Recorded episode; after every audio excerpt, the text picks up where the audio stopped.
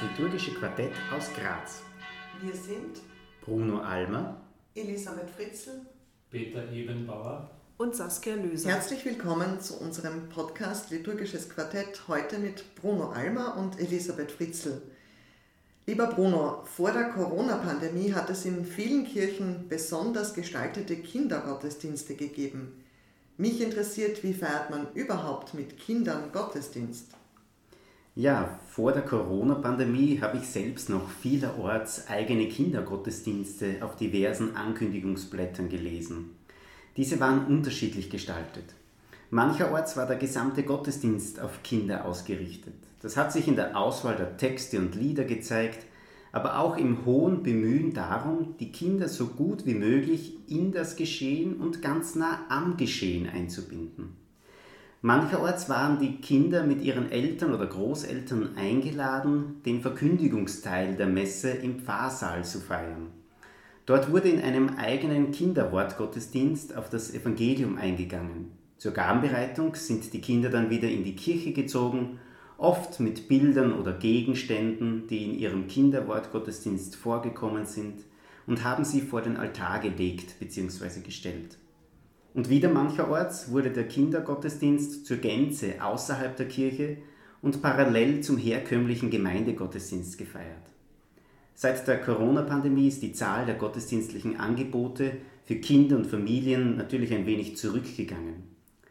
Im Gespräch mit Kolleginnen und Kollegen in der Kinder- und Pfarrpastoral lerne ich, dass sie in der Gestaltung von Kindergottesdiensten ganz viel auf das Erleben Wert legen. Und das passiert eben nicht nur durch Worte, sondern auch durchs Tun, durch Bewegung, durchs Schauen, durchs Riechen, durchs Hören und Singen. Ein wichtiges Kriterium ist sicher auch die Verständlichkeit der biblischen Texte ebenso wie, wie der anderen Gebetstexte oder auch der Predigt. Du hast ja jetzt drei unterschiedliche Formen benannt, wie man mit Kindern Gottesdienst feiern kann. Würdest du eine Form davon besonders empfehlen? Alle drei genannten Formen, wie man mit Kindern Gottesdienst feiern kann, haben Chancen, aber auch Herausforderungen, auf die es zu achten gilt. Und ich denke, dass solche Kindergottesdienste auch eine Auswirkung haben oder zumindest haben sollten auf die unter Anführungszeichen normalen Gemeindegottesdienste. Drei Erfahrungsberichte möchte ich dazu kurz erwähnen. Eine Mutter hat mir einmal erzählt, dass sie seit einiger Zeit nicht mehr den Sonntagsgottesdienst besucht. Ihre Söhne, sie sind zwei und vier Jahre alt, sind im Gottesdienst nicht immer so brav, wie sie sagte, und sitzen still in der Bankreihe. Da kann es schon sein, dass die beiden mal während der Feier zu streiten beginnen oder auch mal nach hinten laufen, um ein Bilderbuch zu holen oder mal drauf loskichern, wenn sie irgendwas lustig finden. Und nicht selten hat die Mutter dafür böse Blicke geerntet. Sie hat das Gefühl gehabt, als wollte man ihr sagen, schau, dass sich deine Kinder in der Kirche benehmen, sonst bleib am besten mit ihnen fern. Dies hat sie mit der Zeit so belastet, dass sie einfach nicht mehr zum Sonntagsgottesdienst hingegangen ist. Ein anderer Erfahrungsbericht. Ein älterer Herr, wahrscheinlich ein Opa eines Erstkommunionkindes, das im Rahmen des Gottesdienstes vorgestellt wurde, war nach dem Gottesdienst am Kirchplatz, wo wir geredet haben, ganz erstaunt von der schönen Gestaltung der Feier und meinte, dass er endlich auch einmal etwas verstanden hätte von dem, was der Pfarrer da gepredigt hat. Auch andere, die nachher am Kirchplatz zusammenstanden, pflichteten ihm bei und sagten, dass es ihnen ähnlich erginge.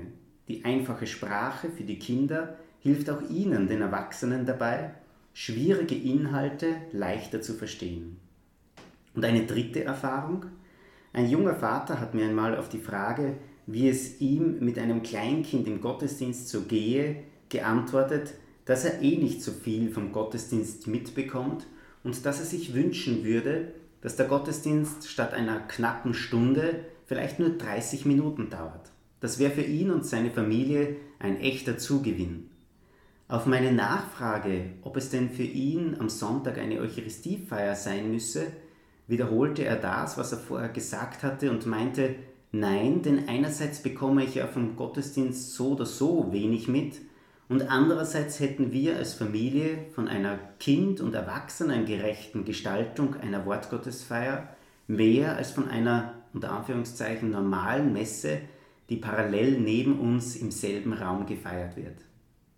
Diese drei Erfahrungsberichte zeigen mir wichtige Handlungsoptionen auf, wenn es darum geht, wie Kinder und eben auch Erwachsene, vor allem Eltern, gut miteinander Gottesdienst feiern können.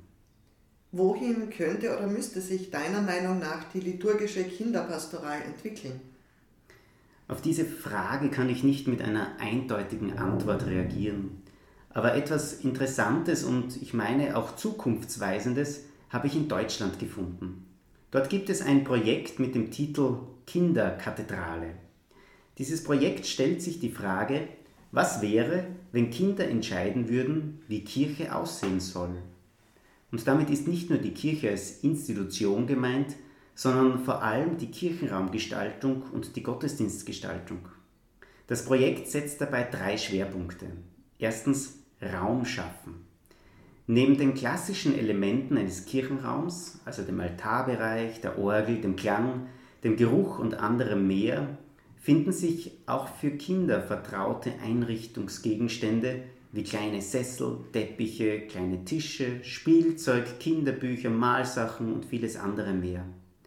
Es ist quasi eine Verknüpfung von vertrautem Wohn- und Spielbereich mit sakralem Raum und Inhalt. Zweitens, von Gott erzählen. Über Gott wird nicht etwas gelesen, sondern es wird eine lebendige Geschichte von ihm erzählt.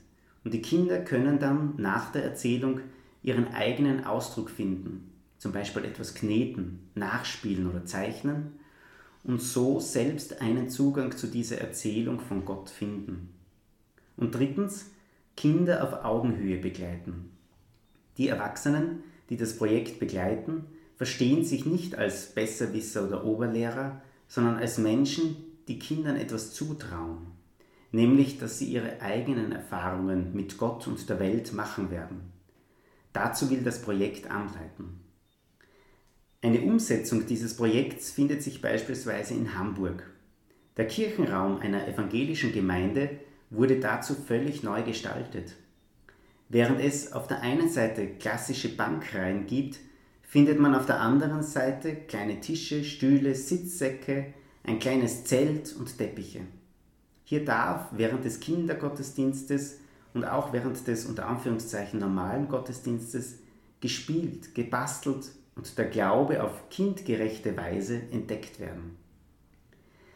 Nicht in jedem Ort braucht es vermutlich so eine Kinderkathedrale. Meines Erachtens wäre es aber lohnenswert, einmal über die Ausgangsfrage dieses Projekts intensiver nachzudenken, nämlich was es bedeuten würde, wenn Kinder, und ich ergänze hier, wenn Familien entscheiden würden, wie Kirche, wie Gottesdienst aussehen soll.